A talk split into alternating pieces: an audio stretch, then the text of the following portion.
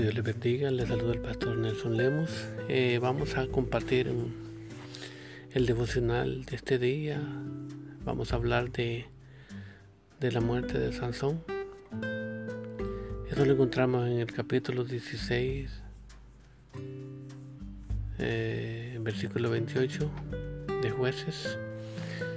Y pues dice la palabra, entonces clamó Sansón a Jehová y dijo, Señor Jehová, acuérdate ahora de mí y fortaléceme, te ruego solamente esta vez. Oh Dios, para que de una vez tome venganza de los filisteos por mis dos ojos.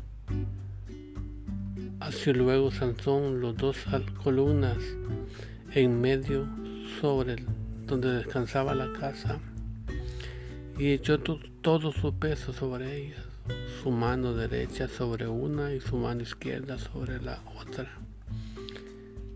Y dijo Sansón, muera yo con todos los filisteos. Entonces se inclinó con toda su fuerza y cayó la casa sobre los príncipes y sobre todo el pueblo que estaba en ella y los que mató al morir fueron mucho más que los que habían matado durante su vida.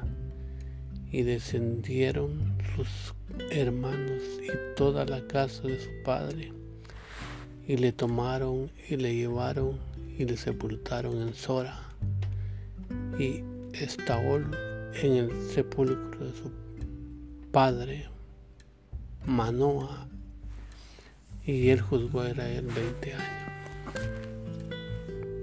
Como ven, en esta historia podemos nosotros ver de que Sansón era un hombre que Dios lo había escogido, pero estaba acondicionado su poder, de que él no podía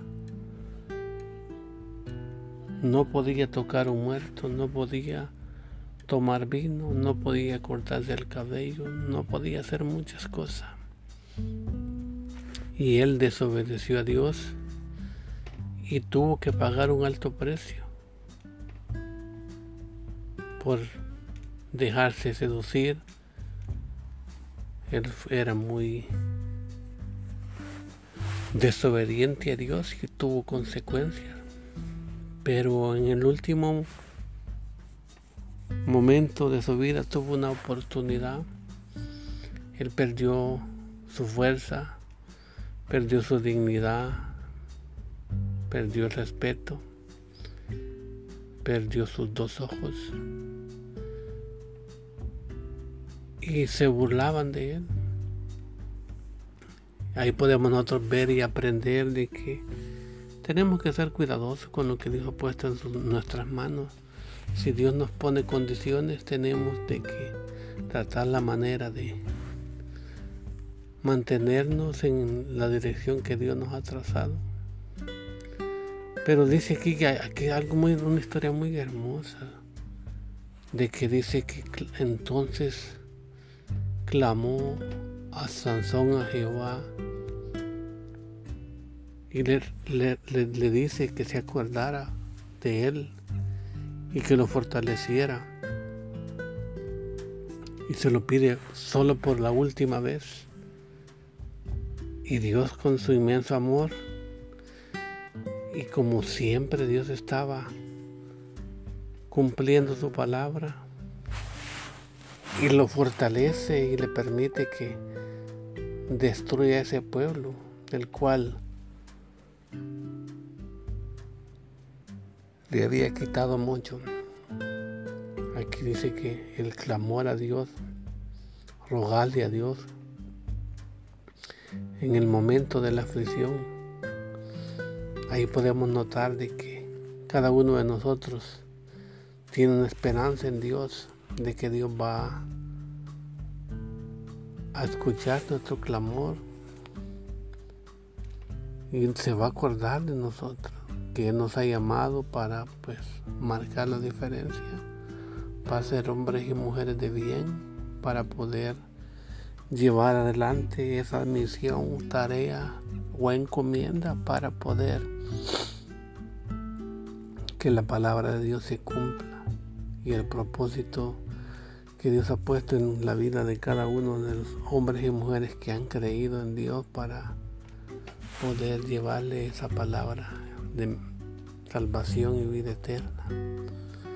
Aquí Sansón no está pidiendo nada más que él quiere vengarse por todo lo que ha perdido.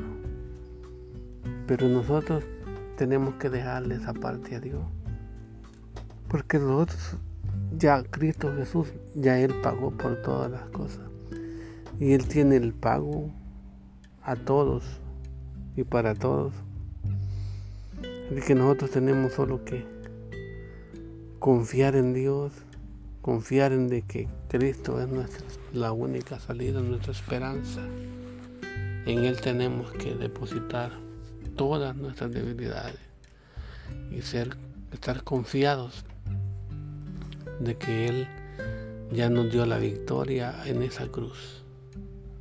Así de que cada vez que nosotros sintamos de que la adversidad nos alcanza, busquemos el clamor y la presencia de Dios para que sea Dios fortaleciendo para poder soportar el momento de la prueba o de la angustia. Pero Sansón aquí dice algo muy importante. Y dijo Sansón, muera yo con ellos. Y Dios se lo concede. Porque ya era el tiempo. Ya Dios le había dado la oportunidad de hacer muchas cosas. Y Dios lo, lo cumple. Y pues nosotros tenemos algo muy importante que Cristo nos ha mandado a llevar el Evangelio por todo el mundo, a ser discípulos para Cristo. Y eso que nos llene de fuerza. Y cuando vamos a hacer lo que Dios nos manda, Dios no nos manda solo, nos da los medios para poderlo lograr.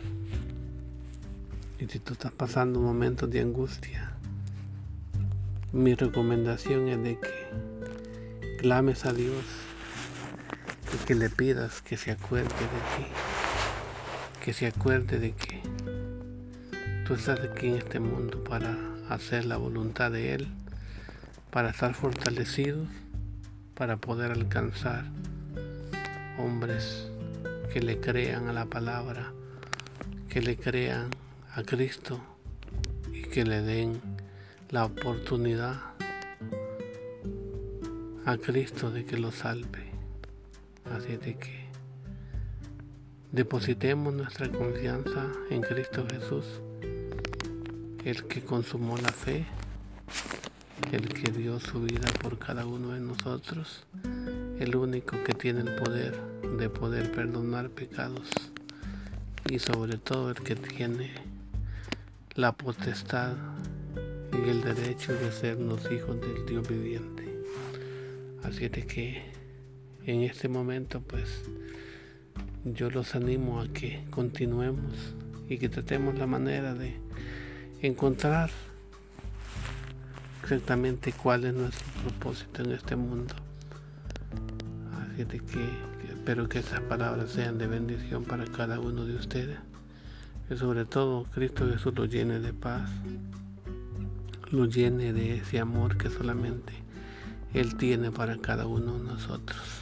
Así de que, que Dios me lo bendiga, que Dios me lo guarde, Dios me lo fortalezca. Si hay alguno enfermo, pues ahí está la clave, clamarle a Dios para que sea Él con su inmenso poder, para que nos saque de toda adversidad, enfermedad pero tenemos que rogarle y suplicarle a Él de que pues, con su inmenso poder nos bendiga con la salud.